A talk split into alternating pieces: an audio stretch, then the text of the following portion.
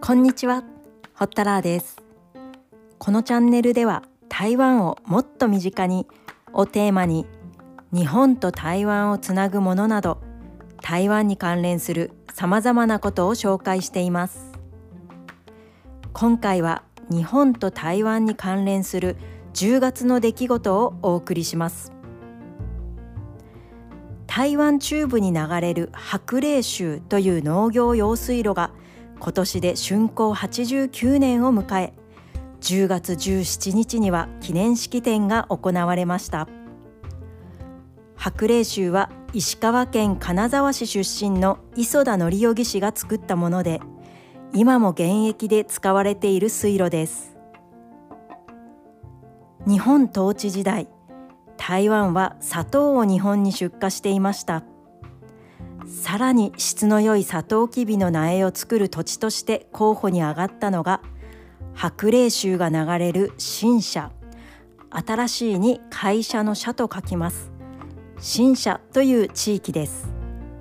ですがここは山間部の上当時は水源に乏しい地域。ここに農業用水路を作るために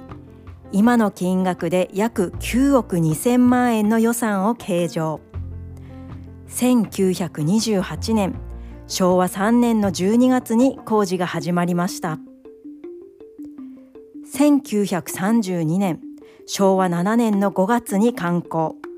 その年の9月に通水試験が終了しました。この水路で特に取り上げたいのが22.6メートルの高低差を利用して動力を一切使っていないということです。1999年平成11年に発生した台湾中部を震源地とする地震によって被害を受けましたが破損箇所を修復再建して今なお使われています。この白麗州が流れる新社には磯田則義氏の銅像が建てられています。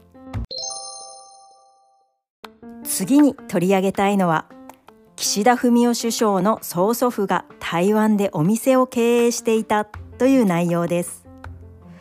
9月に行われた自民党総裁選の後10月に入り台湾メディアが報じていました。それによると岸田首相の曽祖父岸田育太郎さんが台湾北部に位置する港町キールンで岸田呉服店と岸田喫茶部を経営していたそうです。喫茶部は今でいうところのカフェでしょうか。しかもその建物が現存しています。現在はレストランと書店として使われているそうです。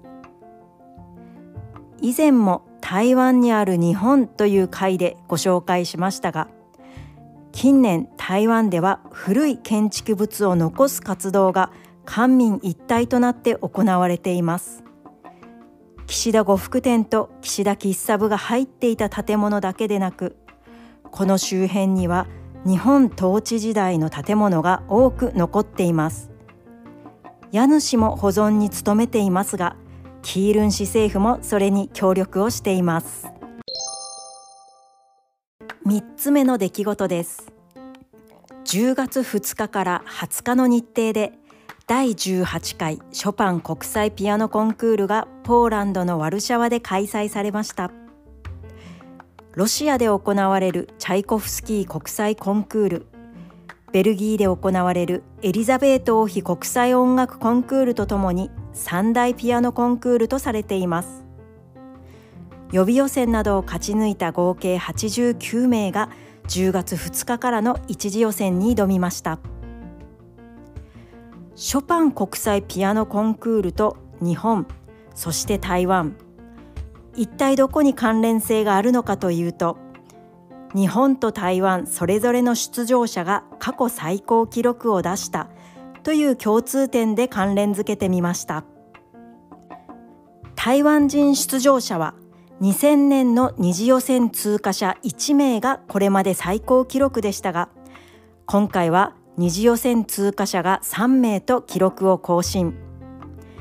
日本では2位に輝いた反田恭平さんが1970年に2位を獲得した内田光子さんと並び過去最高タイ記録を樹立しました。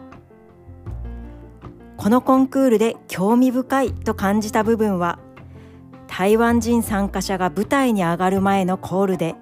アナウンスが人によって異なるということです。日本の場合は名前の後に from Japan ですが台湾人の場合は名前の後に from Chinese Taipei とコールする人と from 台湾とコールする人それぞれで人による違いが大変興味深いと思いながら見ていました。ショパンコンクールは関連付けの無理やり感が否めませんが今回もお聞きいただきありがとうございます。